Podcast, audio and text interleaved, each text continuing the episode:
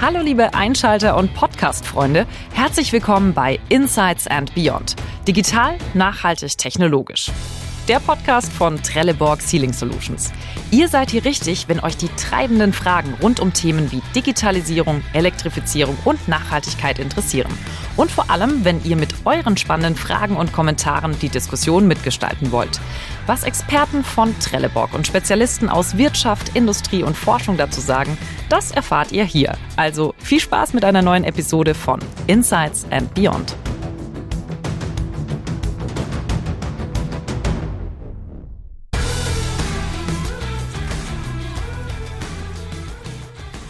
2020 ist vorbei und wir schauen alle gebannt aufs neue Jahr, aufs neue Normal. Normal ist für mich jetzt durchs letzte Jahr vor allem eins geworden. Online shoppen. Von den Wäscheklammern bis hin zu Lebensmitteleinkäufen, alles ging mit einem Klick. Und sogar Essen gab's verstärkt bestellt Takeaway. Schöne digitale Welt. Ja, aber ist das auch eine nachhaltige Welt, die wir uns gerade bauen? Oder wird New Normal im Bereich Nachhaltigkeit eher doch wieder Old Normal mit hohen CO2-Emissionen? Und was kostet es uns eigentlich wirklich, nachhaltig zu leben? Ich habe mal wieder viele Fragen im Gepäck und glücklicherweise tolle Experten an meiner Seite für die schlauen Antworten. Will Ritzrau, Professor für Digital Business Management and Sustainability an der Hochschule Fresenius und Professor Dr. Konrad Sauer, Vice President Innovation and Technology bei Trelleborg Sealing Solutions. Hallo. Hallo. Hallo, guten Morgen. Jetzt muss ich direkt fragen, was haben Sie denn zuletzt im Internet bestellt? Möbel. Möbel. Schöner Wohnen, das machen ganz viele. Die verschönern das, das Zuhause. Nee, ich habe mir einen Schreibtisch gekauft fürs Homeoffice. Auch das gehört dazu. Auch, auch zu schöner Arbeiten. Schöner Wohnen, schöner Leben, das ist ja eins geworden. Wie war es denn bei Ihnen, Herr Ritzrau? Ich muss gestehen, ich habe ein Ringlicht für meine Frau gekauft. Äh, die macht relativ viele Videokonferenzen und äh, die möchte halt hübsch dabei aussehen.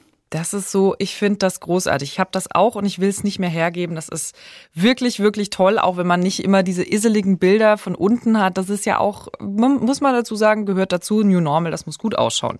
So, wir starten auch direkt rein. Nachhaltigkeit. Wir werden heute wieder ein paar Fragen beantworten, die uns von draußen zugespielt worden sind, sei es über die Konferenz oder auch über unseren Podcast. Die werde ich hier gleich mal vorlesen. Aber bevor wir, bevor wir starten, wie immer unsere Formatfrage.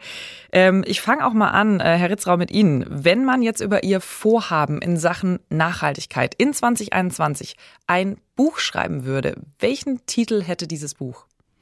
Oh, da gibt's für mich zwei, zwei Versionen. Das eine wäre zum Beispiel Nachhaltigkeit und Digitalisierung für Transformation oder äh, nachhaltige Innovation durch Digitalisierung. Das würde auf jeden Fall gut ranken bei Amazon. Da haben sie alle Schlagwörter drin. Was wäre es denn bei Ihnen, Herr Sauer? Aufbruch nach Pandora, weil wir nicht wissen, wo wir hingehen. Das ist auch gut. Ja, die, die Büchse vor allem, die Büchse. Hoffentlich, mhm. hoffentlich öffnen wir die heute nicht. Wir gucken mal, wie wir durchkommen. Äh, zweite Frage. Alle reden ja über Sustainability. Welche Frage müssen wir uns denn jetzt wirklich stellen, wenn wir New Normal auch tatsächlich nachhaltig machen wollen? Also ich glaube, es ist wirklich ganz wichtig, dass ich mir überlege, wo ist eigentlich mein nachhaltiger Impact? Das heißt, auf der einen Seite, wo habe ich einen negativen Einfluss auf die Umwelt und den kann ich vermeiden in, in meinen wirtschaftlichen Aktivitäten. Und das Gleiche gilt natürlich in die Richtung, äh, wo habe ich die Möglichkeit, sozial positive Effekte oder, oder äh, Impacts zu setzen. Gleichzeitig natürlich auch, dass ich meine, meine wirtschaftliche Nachhaltigkeit nicht äh, nicht äh, vergesse, denn äh, ohne Moos nichts los. Ja, äh, es geht immer noch darum, dass man profitabel äh, arbeiten kann. Ohne Moos nichts los. Dann gebe ich mal rüber zur Abteilung Pandora. Wie, wie ist es denn bei, bei Ihnen? Was sagen Sie, welche Frage ist wichtig für ein nachhaltiges New Normal? Also für uns ist die Frage, was ist das New Normal? Wie verändern sich die Märkte? Weil wir stellen natürlich schon fest, dass diese Pandemie Auswirkungen auf Kaufverhalten, auf bestimmte Dinge hat. Also bei uns äh, ist ein großer Fußabdruck äh, unsere Luft- und Raumfahrtkunden. Und denen geht's gerade nicht so gut. Also unser New Normal heißt, wir machen 200 Millionen Euro weniger Umsatz, weil wir in einem bestimmten Bereich eine, eine ganz große Veränderung haben. Und wir wissen noch nicht, was im, am Ende des Tages für uns rauskommt. Und es sind alle drei Dimensionen, wie es Herr Ritzrau zu Recht sagt. Wir erleben eben auch soziale Verwerfungen, dass Menschen keinen sozialen Kontakt mehr haben. Wir verarmen auch sozial und es gibt dramatische Auswirkungen auf Branchen, über die wir alle sprechen. Menschen, die jetzt seit einem Jahr kein Einkommen haben, die sich nicht wie Künstler nicht äh, verwirklichen können. Das, das sind Dinge, die wir auf Unternehmensebene nicht lösen können, aber das sind für mich auch Nachhaltigkeitsüberlegungen, die uns als Gesellschaft bewegen sollten. Da sprechen Sie auch gerade schon was an. Man, man verarmt, man bleibt zu Hause und ich habe schon eingangs gesagt, ich habe tatsächlich äh, zwei Situationen gehabt, immer jetzt mit diesem Essen bestellen. Zum einen Support Your Locals. Ich wollte wirklich die Restaurants unterstützen und habe mir immer wieder mal was geholt. Und zum anderen, wenn ich auf Geschäftsreisen war und Gott sei Dank hatte ich to tolle Kunden, die mich so wie jetzt hier in ein Tonstudio reinholen. Und ich war dann unterwegs immer, immer sicher, immer mit tollen Hygienemaßnahmen. Aber trotzdem saß ich dann zu Hause im Hotel oder abends im Hotelzimmer und hatte gar nichts. Die Restaurants waren nicht offen. Das heißt, dieses Thema Takeaway hat mich wirklich so beschäftigt, weil es mich total geärgert hat, wie viel Plastik ich die ganze Zeit irgendwo verschwendet habe dadurch. Jetzt gibt's ja diese tollen Recap-Systeme, teilweise sogar bei Essen schon. Ist das jetzt sowas, wo ich sagen kann, hey, wir sind auf dem richtigen Weg, da wird an allen Ecken und Enden gedreht, sondern, oder ist es eher sowas, wo Sie sagen, na ja, das ist ja mehr so der Tropfen auf den heißen Stein? Ja, was heißt, das ist der Tropfen auf dem heißen Stein? Das ist zumindest mal ein erster Schritt, ne? Und das ist ein erster Schritt, der zeigt, dass man mit alternativen Werk, äh, Werkstoffen auch äh, äh, sein Business laufen lassen kann. Und ich gebe Ihnen da voll und ganz recht. Ich kaufe lieber beim oder ich gehe lieber beim äh, beim lokalen Lokal einkaufen oder Essen holen, der zum Beispiel jetzt diese Zuckerrohrbasierten äh, äh, Schachteln hat, wo das Essen eingepackt wird. Ne? Und ich ärgere mich auch über die, die Styropor-Packungen, die man da hat. Ne?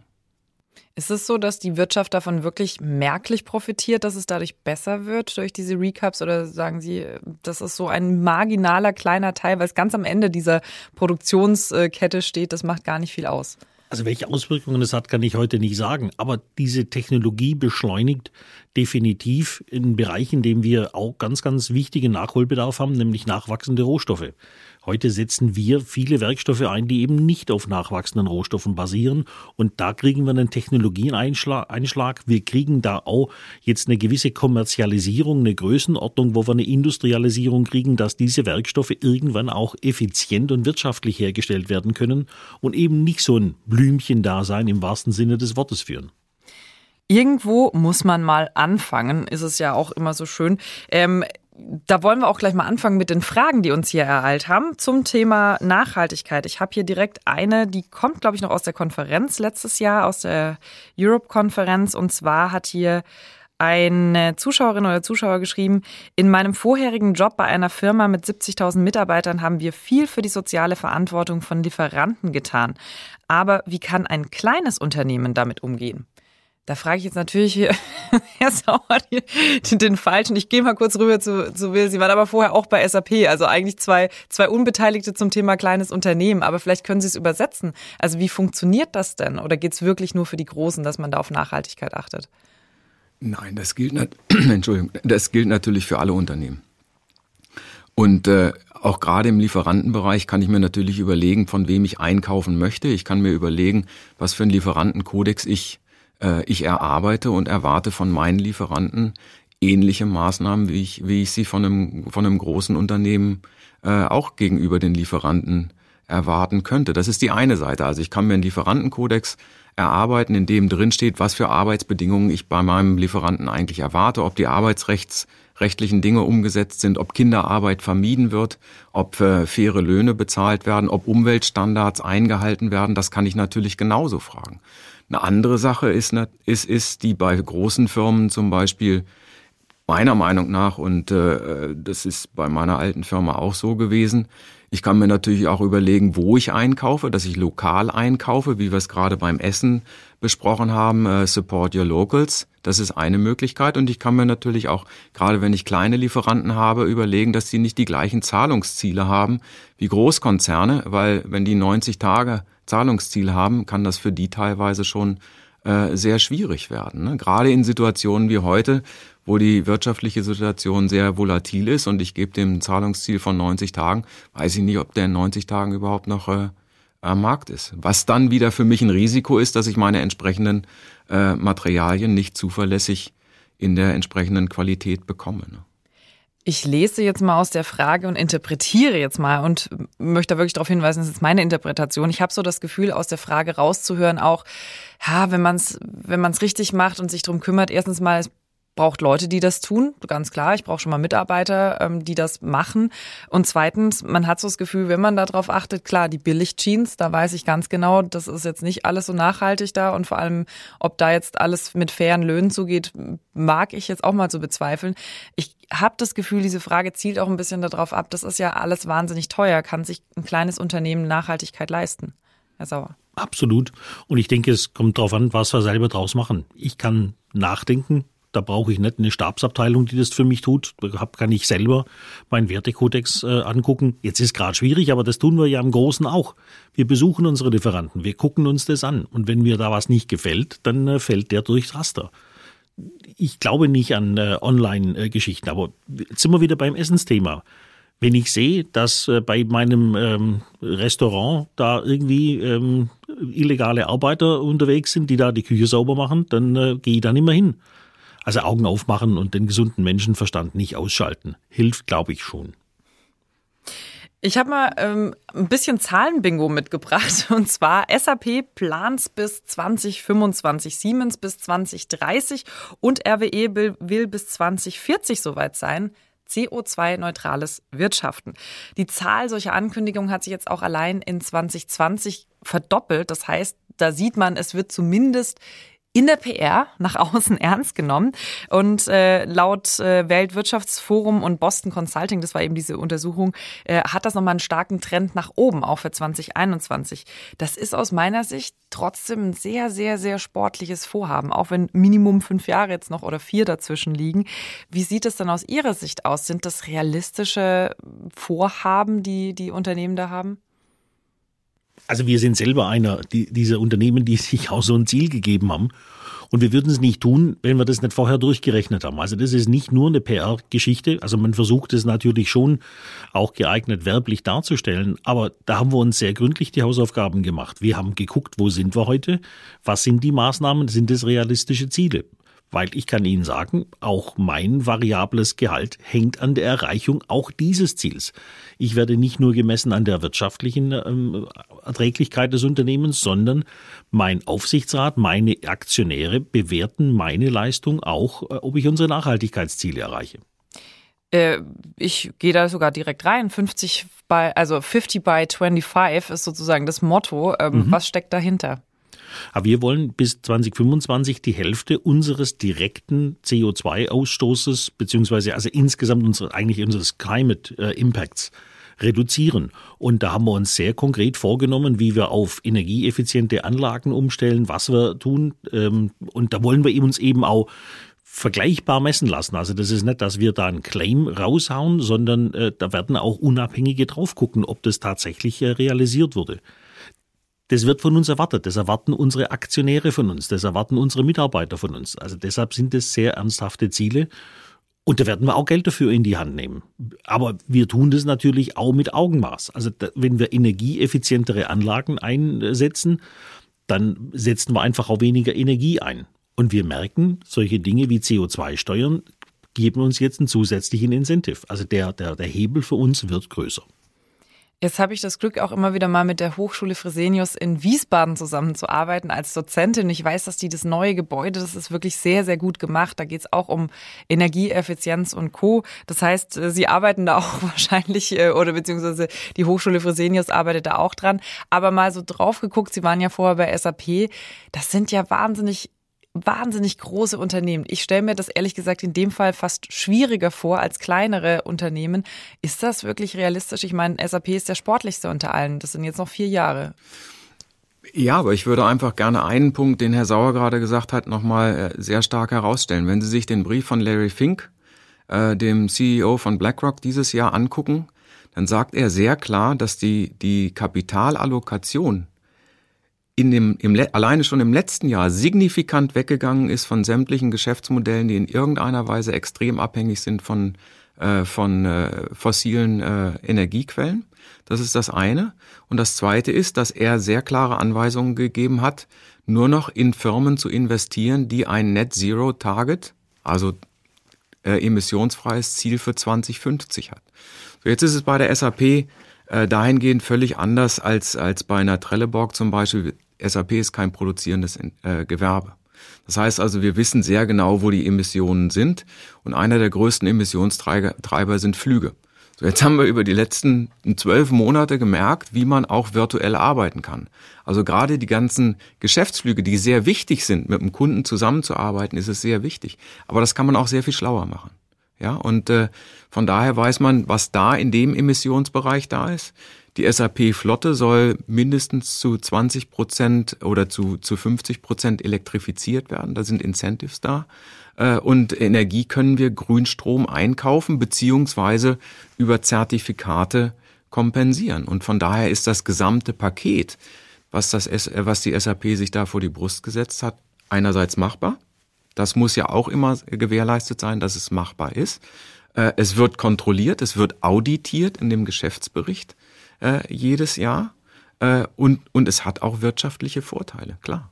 Auditieren ist ein gutes Stichwort. Ähm, Herr Sauer, ich gehe jetzt nochmal ganz kurz zu Ihnen zurück, weil Sie sind, sind ja auch sportlich dabei. Mit äh, 50 by 25 ähm, machen Sie da Reportings, um zu wissen, wo Sie stehen? Ähm, und vor allem, Sie nicken gerade, das kann man jetzt nicht sehen, aber Sie nicken. Äh, sind Sie bis jetzt noch entspannt, wenn Sie die Reportings anschauen oder wird es jetzt dann doch langsam, werden Sie nervös? Nee, bin überhaupt nicht nervös. Ich bin völlig tiefenentspannt, weil wir seit Jahren diese Energieinventare führen. Wir, wir zahlen für Strom, wir zahlen für Gas, wir zahlen für Öl. Wir wissen ganz genau, wie viel wir brauchen. Also da gibt's auch keine Überraschungen. Und wichtig wird jetzt sein, ähm, eben nicht nur unseren eigenen Kuchen anzugucken, sondern auch was, was wirkt sich denn sonst noch aus? Wir reden jetzt eben auch über das Thema Digitalisierung. Herr Ritzrau hat es angesprochen. Äh, die ganzen Server, äh, die Cloud Computing und andere Dinge betreiben, haben einen signifikanten Impact. Der ist jetzt nicht bei uns im Werkszaun. Also wir beginnen jetzt schon drüber nachzudenken, was unsere indirekten Auswirkungen sind. Bei den direkten, da haben wir ganz konkrete Planungen, das können äh, Ingenieure ähm, berechnen, das funktioniert alles. Die indirekten, die machen uns gerade viel größere Sorgen. Und dazu haben wir sogar auch Podcaster zum Thema Digitalisierung. Also für diejenigen, die sich jetzt noch mehr interessieren und sagen, oh, das klingt spannend. Wir haben tatsächlich auch die Frage nach Nachhaltigkeit in einem unserer neuen Podcasts drin. Also auf jeden Fall schon mal den Podcast hier abonnieren, nichts verpassen. Und wenn wir gerade schon beim Thema Podcast sind, für diejenigen, die uns schon öfter gehört haben, wissen es, es gibt immer eine Frage, die nennt sich Dichtung oder Wahrheit, beziehungsweise ein Statement. Da geht es darum, habe ich mir gerade hier was wild ausgedacht oder ist das eine realistische These, die ich hier aufstelle. Und deswegen kommt jetzt hier Dichtung oder Wahrheit. Nachhaltigkeit bedeutet immer Preisanstieg beim Produkt. Herr Ritzrau, ich gebe rüber. Sie hatten da eine gute Keynote zu dem Thema bei unserer letzten Konferenz. Ja, äh, das ist meiner Meinung nach ist das eine Mehr. Ne? Also ich muss, das hängt ja auch immer so ein bisschen damit zusammen, bin ich Nachhaltigkeit, nachhaltig oder profitabel. Ne? Also Business of Business is Business äh, von Friedmann meiner Meinung nach absoluter Blödsinn. Herr, Ma Herr Sauer hat es ja auch gerade schon gesagt, Energiekosten werden steigen und wenn ich sie unter Kontrolle habe, bringt mir das, äh, bringt mir das eigentlich was bei der Marge. Aber ich würde gerne einen Punkt gerade dabei machen, dass die nachhaltigen Produkte nicht unbedingt teurer sind, sondern die normalen Pro Produkte sind zu billig. Und ich glaube, das wird sich über die nächsten Jahre ändern. Herr Sauer hat es auch schon gerade angesprochen. Die no normalen Produkte sind dahingehend zu billig, dass die Externalitäten nicht eingepreist sind. Und wir haben es eben schon gehabt über äh, die CO2-Steuer, die kommt, die auch sukzessive teurer werden wird.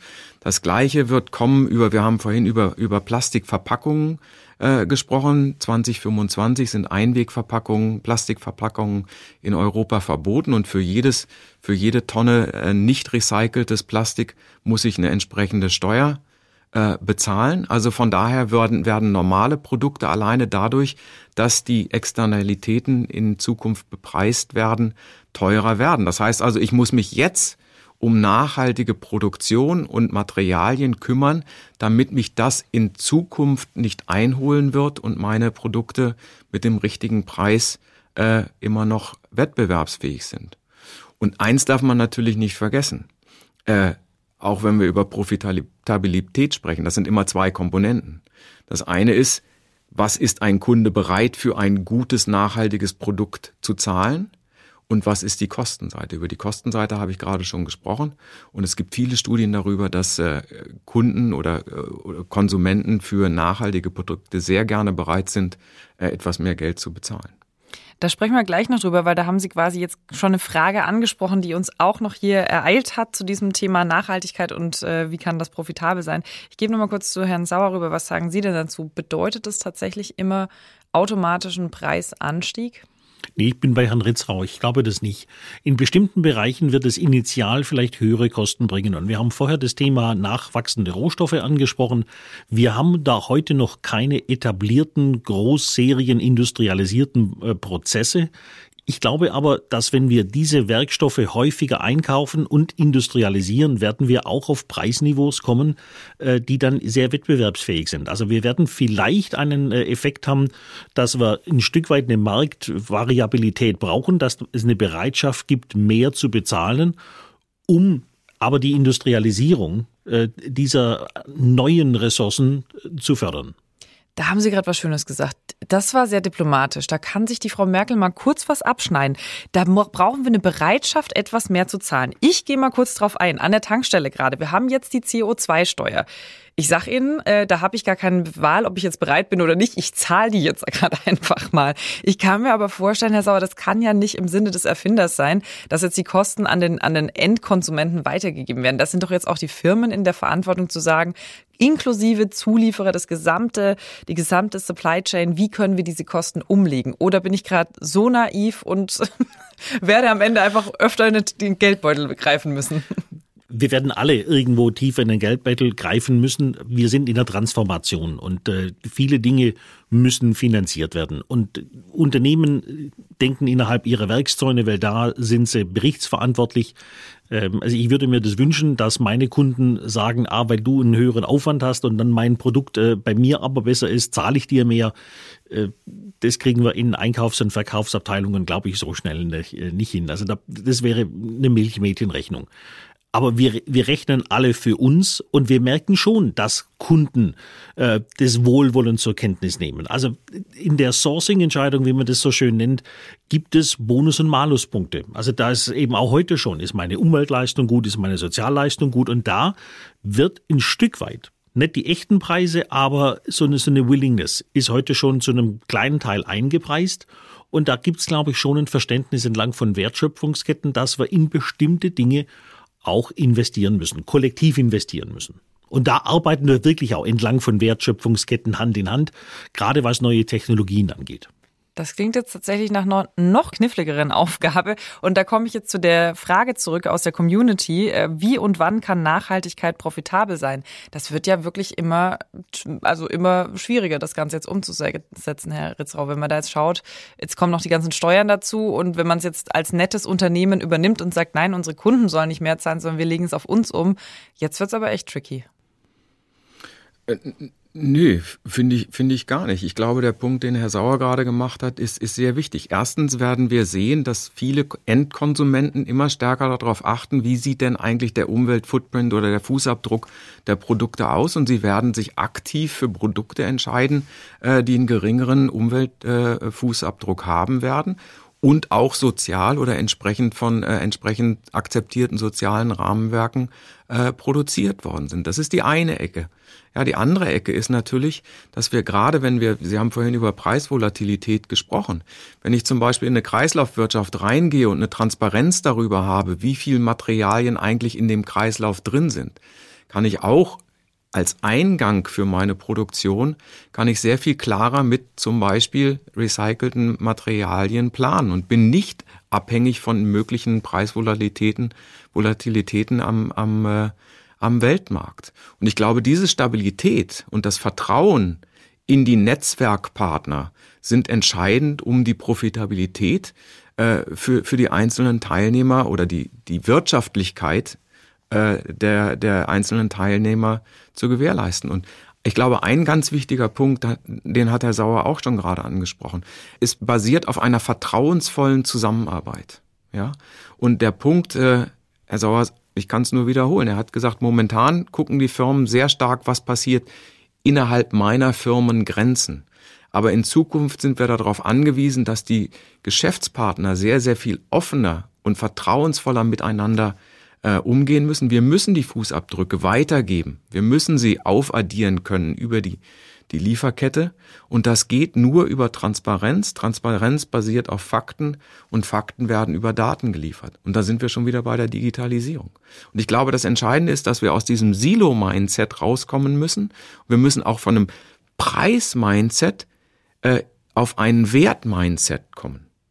Ja, was ist eigentlich eine Ressource wert und nicht was kostet eine Ressource? Ich schließe da gerade noch eine Frage an, die wir auch noch bekommen haben. Die geht jetzt ganz konkret auch an Sie, Herr Ritzrau.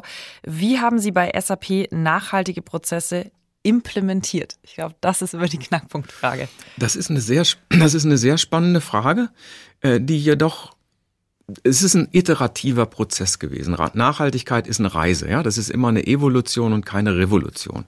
Aber sie startet natürlich mit einer gewissen Transparenz, die man erzeugen möchte und mit einer Zielsetzung. Wir haben uns, Sie haben es vorhin schon angesprochen, die SAP hat sich für 2025 Klimaneutralität äh, auf die Fahne geschrieben.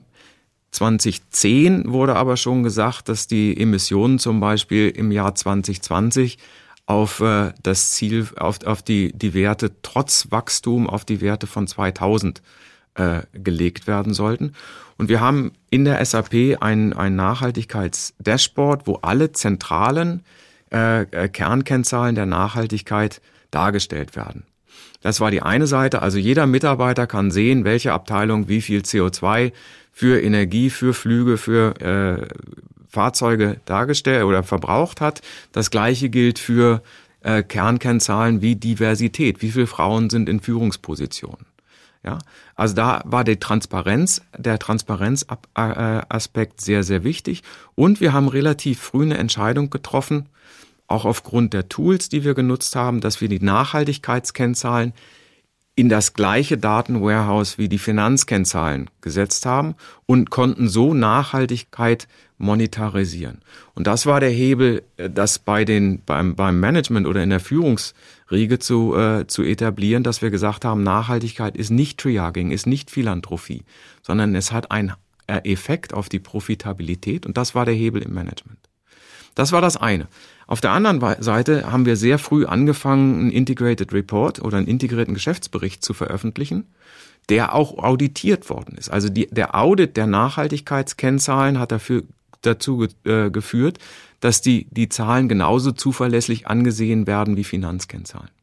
Und dann haben wir immer mit unserem Wirtschaftsprüfer gespielt haben was in den Bericht reingeschrieben und haben gesagt, oh, das hat der Prüfer geprüft, hat gesagt, das passt nicht, also müssen wir die Prozesse da anordnen. Also das war immer so ein Wechselspiel zwischen Prüfung und Bericht und dann Prozesse an, anpassen, Prüfung, Bericht. Also Nachhaltigkeit kann man dann implementieren, wenn man es in einer Excel-Tabelle abbilden kann. Wie war das denn bei Ihnen, Herr Sauer? Ist auch schon ein bisschen her, glaube ich, weil Sie haben da schon ganz früh damit gestartet. Ich weiß nicht, ob Sie sich noch genau daran erinnern, wie Sie das damals gemacht haben, aber vielleicht auch da nochmal zwei, drei Punkte, wie Sie die Nachhaltigkeit implementiert haben bei sich. Grundsätzlich hatten wir zwei Nukleuspunkte, Kondensationskeime. Das eine war das Management, getrieben von unseren Aktionären dass wir gesagt haben, es ist ein Top-Down, wo wir gesagt haben, so, das sind unsere Ziele, haben wir gemessen, wie es Herr Ritzrauer gerade gesagt hat, what gets measured gets attention. Ähm, und dann hatten wir ein, ein Bottom-up bei den Mitarbeitern, äh, die sich, wo wir ein Forum haben, also Influencer würde man heute sagen, wo Mitarbeiterinnen und Mitarbeiter selber sagen, das, das sind Kriterien, die wir gerne äh, berücksichtigt finden würden. Und so ist so aus der Unternehmensleitung und von Mitarbeiterinnen und Mitarbeitern ist gemeinsam ein Portfolio von Kriterien entstanden, wo wir auch für uns festlegen, wie definieren wir Nachhaltigkeit. Weil es gibt ja nicht die äh, die, die feste Definition, wenn du diesen KPI erreicht hast, dann bist du nachhaltig. Das ist ja, wie es Herr Ritzrau gerade auch sagte, es ist eine Reise. Und das war für uns wichtig, dass wir eben auch äh, mitnehmen, was unsere Kolleginnen und Kollegen beschäftigt. Und deshalb werden wir auch nie fertig sein. Und das wird auch immer wieder neu justiert, äh, was unseren Kolleginnen und Kollegen und was eben auch unserer Führungsriege wichtig ist. Ganz klar, wenn man nicht das Verhalten und die Wünsche der Zielgruppen kennt, in dem Fall sind es vielleicht auch mal die, einfach die Mitarbeiter oder eben die Chefs, dann kann man nichts implementieren. Und da komme ich jetzt zum Schluss zurück auf mein Eingangsbeispiel mit dem Recap-System. Ich habe mir jetzt ganz brav sowas geholt und habe festgestellt, Mist, verdammt, ich habe das Ding nie dabei, wenn ich es gerade mal brauche. Und dann kann man sich auch 20 von diesen Recap-Systemen da kaufen, von diesen Bechern. Das ist auch genau das, was aus einer Studie rausgekommen ist, dass das Wuppertal-Institut für Klima nachgerechnet hat. Denn wenn man jetzt jeden Tag den Recap für seinen Kaffee benutzt, dann rechnet der sich ökologisch nach zwei Monaten im Vergleich zum Einwegbecher. Ich war sehr, sehr irritiert über diese äh, Erkenntnis. Das Problem ist tatsächlich, was auch angesprochen wurde in der Studie, die wenigsten tun das kann man, wie gesagt, ich selber nehme ich nicht raus, ich habe es noch nicht hingekriegt. So, Scheitert jetzt Nachhaltigkeit mehr an der Verhaltensweise und Bequemlichkeit von uns Menschen, also sowohl im privaten als auch im Berufsleben, Herr Ritzrau? Sehr, sehr, sehr spannende Frage. Ich glaube, es ist wirklich ein Mindset. Ne? Es, ist ein, es ist eine Einstellung, äh, äh dass, dass, äh, dass Sie sagen, ich denke halt dran. Ne? Und die, Sie sehen es ja gerade vielleicht, ich meine, die, die Hörer hören mich jetzt nicht, ich bin 56 ich glaube, die jüngeren Generationen, die sind anders drauf. Ne? Also die laufen halt mit ihrer Aluminiumflasche und nicht mit, mit einer Stahlflasche rum, wo sie ihre Getränke drin haben. Sie haben, sie haben die großen äh, Plastikflaschen, wo sie Wasser mitbringen. Ja? Und äh, von daher glaube ich, dass es, dass, dass die Älteren auch irgendwann dazu kommen, dass, dass sie äh, dass sie die Recap-Systeme nutzen. Oder es kommt sogar zu dem Punkt, wie wir vorhin drüber gesprochen haben, wenn die, wenn die Single-Use-Plastik äh, oder die Einmal-Plastik-Verordnung greift, äh, dann gibt es die, die Einmalbecher gar nicht mehr. Und dann müssen sie mit dem Becher kommen. Ja. Also ich glaube, das ist, Viele sagen, beziehen sich noch darauf zurück, dass es bequem ist, ja, dass ich mit dem Auto zum, zum Bäcker morgens fahre. Aber ich glaube, in einer, in einem Dorf oder in einer kleinen Stadt, in der ich wohne, ich kann alles unter drei Kilometer zu Fuß oder mit dem Fahrrad machen. Das ist Nachhaltigkeit. Wie ist es bei Ihnen mit den Sustainability-Influencern? Haben die durchgehalten oder ist dann irgendwann auch wieder zurück in, in die äh, ja, gewohnten Verhaltensmuster und naja, es ist halt doch bequemer, Dinge anders zu machen? Ich denke, das ist wie bei jedem von uns. Manchmal fallen wir in bequemliche äh, Haltungen zurück. Nee, aber unsere Influencer sind alle mit dabei und es wollen immer mehr Influencer mitwirken. Das finde ich erstmal sehr positiv. Ähm, wichtig ist auch, was Herr Ritzauer sagte, ähm, ich glaube nicht immer, und das, das sollten wir auch nicht tun. Nicht überall, wo Öko draufsteht, ist Öko drin. Ähm, und da sind wir Lernende. Äh, jetzt bin ich selber Naturwissenschaftler und, und möchte das Fakten- und Daten basiert haben. Also wenn einer sagt, also nicht alles, was aus nachwachsenden Rohstoffen ist, ist per se sustainable. Wenn zu einem nachwachsenden Rohstoff ähm, Urwälder äh, abgeforstet werden, dann haben wir auch nicht viel gekonnt. Also die Kriterien, die müssen wir uns schon sehr genau angucken. Und da glaube ich aber, dass wir als Gesellschaft oder als Individuen äh, immer mehr lernen und da habe ich eine Hoffnung, dass wir auch in meinem fortgeschrittenen Alter da nicht äh, lernresistent sind, sondern ähm, eben auch hören, was uns andere sagen, was uns unsere Kinder, was uns unsere Studenten, was uns unsere Mitarbeiter sagen. Da sind wir auch schon beim nächsten Punkt, nämlich die Leute, die uns jetzt schon öfter gehört haben, wissen, es kommt am Schluss immer unser Ceiling-Test. Zwei Eigenschaften von Stoffen, die bei Trelleborg äh, häufiger äh, getestet werden und dann auch auf die Resilienz und Flexibilität hin. Nämlich Resilienz bedeutet, dass ein Stoff in seiner Ursprungsform wieder zurückkehren kann nach einer großen Belastung. Flexibilität ist selbsterklärend. Das heißt, ich darf es ja immer nicht sagen, ich kriege immer so ganz böse Blicke. Herr Sauer, äh, entschuldigen Sie bitte, ich sage jetzt einfach, Gummi hat ja diese Eigenschaft. Ich weiß, das ist immer sehr herablassend, aber damit man sich vorstellen kann, das kennt jeder, der Einmachgummi oder sonst was, das kann man äh, dehnen, wenn man sich komplett übertreibt, dann reißt er irgendwann, aber die kommen wieder zurück in den Ursprung ähm, von, von der Situation. Und genau das wollen wir jetzt mal testen mit dem Thema Nachhaltigkeit. Deswegen ähm, erstmal an Sie, äh, Herr Sauer, am besten Resilienzfrage. Wo müssen wir denn resilienter werden, ähm, um die Nachhaltigkeit voranzutreiben, ganz speziell in 2021? Verhaltensmuster. Ich denke, das wird äh, das New Normal. Wir wissen noch nicht, wie es aussieht und ich denke, da müssen wir uns von bestimmten Gewohnheiten verabschieden. Ich glaube, da müssen wir resilienter werden. Das kann ich nur unterstützen. Und äh, wir haben ja gerade über die letzten zwölf Monate gesehen, wo innerhalb von Tagen Entscheidungen getroffen worden sind, die wir akzeptiert haben und damit umzugehen äh, gelernt haben. Ob wir es jetzt gut finden oder nicht oder wie wir da im Moment mit umgehen.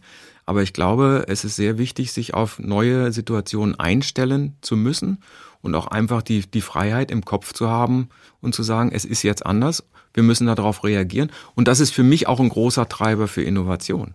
Das ist im Prinzip ja fast schon die Flexibilität. Das ist ja der zweite Teil, wo würden Sie sagen, müssen wir flexibler werden. Ist das auch die Freiheit im Kopf? Es ist die Freiheit im Kopf und vielleicht auch einfach mal in Nachbardisziplinen zu gucken, wie haben andere das schon gelöst und kann ich Ideen, die woanders schon mal entwickelt worden sind, äh, eventuell auf meine Situation äh, anwenden. Und äh, ich bin nun Biologe äh, und was ich zum Beispiel im deutschen Ingenieurswesen noch nicht verstanden habe, ist, äh, dass Jetzt kommt es so langsam über die Bionik, aber dass viereinhalb Milliarden Jahre Optimierung in der Biologie äh, so wenig in die, ins, ins, ins Ingenieurswissen äh, einfließen. Ja? Also da gibt es einfach statische Probleme, die Insekten brillant gelöst haben. Flexibilität, wir haben über Flexibilitätsprobleme gesprochen, Dichtungsprobleme, äh, die sind in, in der Natur äh, über viereinhalb Milliarden Jahre optimiert worden. Und wenn es nicht so wäre, dann wären die entsprechenden Arten ausgestorben. Das ist ein ganz toller Vergleich. Ich weiß aber, dass das, um, um, mal kurz eine Lanze für Ingenieure zu sprechen, ich weiß, dass zum Beispiel der Audi Space Frame genau aus diesem Hintergrund der Natur entwickelt wurde. Haben Sie da mitgemacht, ja. oder? Wirklich? Ja. Ach, sensationell. Ich habe das damals bei meinem ersten Praktikum in der Automobilbranche gelernt, der Audi Space Frame, an diesen Ähren, ähm, dass die so flexibel sind. Die haben ja so Knotenpunkte mhm. und das wurde übersetzt. Ach, das fand ich. Zellstrukturen. Genau, fand ich ein tolles Beispiel. Äh, ich gebe auch nochmal zu Ihnen rüber Flexibilität. Was würden Sie sagen? Wo müssen wir flexibler werden 2021? Also ganz arg oft haben wir Einkaufsvorschriften, Normen, Standards, die eine alte Welt festschreiben. Von denen müssen wir uns ganz dringend verabschieden. Wir, wir müssen dies, da brauchen wir mehr Flexibilität. Also diese Normen, diese Standards haben uns ganz viel geholfen, weil wir Standardisierung erreicht haben. Aber wir brauchen neue Standards und zu bestimmten Themen müssen wir uns von alten, eingefahrenen Systemen verabschieden. Und den Mut müssen wir haben, da müssen wir flexibel sein, äh, ein neues Kapitel aufschlagen zu wollen. Normalerweise ist das jetzt hier der komplette Abschluss einer Podcast-Folge, wenn wir beim Ceiling-Test angekommen sind. Ich habe mich aber heute dazu entschieden, eine letzte Statement-Frage, also es geht an Sie eine Frage und da wünsche ich mir ein Statement. Ich fand die sehr schön. Das ist auch eine Zuhörerinnenfrage. Ähm, und zwar ist die Frage, was würden Sie Unternehmern sagen, die sich darauf konzentrieren und aufhaltsamen Profit zu machen, anstatt nachhaltigen Profit? Eine ganz tolle Zuhörerinnenfrage. Frage, die uns da zugespielt wurde. Also Unternehmerinnen, die sowas tun, würde ich sagen, ähm, macht die Augen auf und es geht beides. Man kann nachhaltig sehr profitabel wirtschaften. Man kann nachhaltig profitabel wirtschaften. Man sollte aber nicht auf Profitmaximierung setzen, sondern man sollte sich auch überlegen, was ist eigentlich der Sinn des Unternehmens? Und das ist eigentlich äh, in meinen Augen ein Produkt oder eine Dienstleistung, äh, zur Verfügung zu stellen, für die Kunden bereit sind, Geld zu bezahlen. Und diese Dienstleistung oder dieses Produkt kann sehr wohl und sehr gut nachhaltig ausgerichtet sein. Und dauerhaft nachhaltig. Dauerhaft es ist nicht der kurzfristige Erfolg, es ist der langfristige Erfolg. Das sagen unsere Aktionäre. Wir investieren in euch, weil wir langfristig Erfolg haben wollen und eben nicht äh, das Strohfeuer. So ist es, so ist es. Nachhaltigkeit sichert langfristigen Firmenerfolg. Da kann ich nichts hinzufügen, was irgendwie schlauer wäre als das, was Sie gesagt haben. Deswegen lasse ich das auch an dieser Stelle und sage vielen, vielen Dank. Ich würde sagen, wir trinken jetzt gleich noch mit ganz viel Abstand, wie hier auch bei den Tonaufnahmen. Wir sitzen hier mit Abstand. Aber trotzdem äh, würde ich sagen, trinken wir einen Kaffee noch zusammen in den nachhaltigen Porzellantassen. Vielen, vielen Dank. Danke. Dankeschön. Tschüss.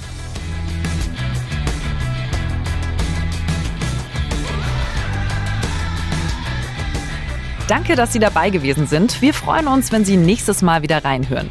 Wenn Sie nichts verpassen wollen, abonnieren Sie einfach unseren Podcast und natürlich freuen wir uns über Feedback in Form von Bewertungen und Kommentaren.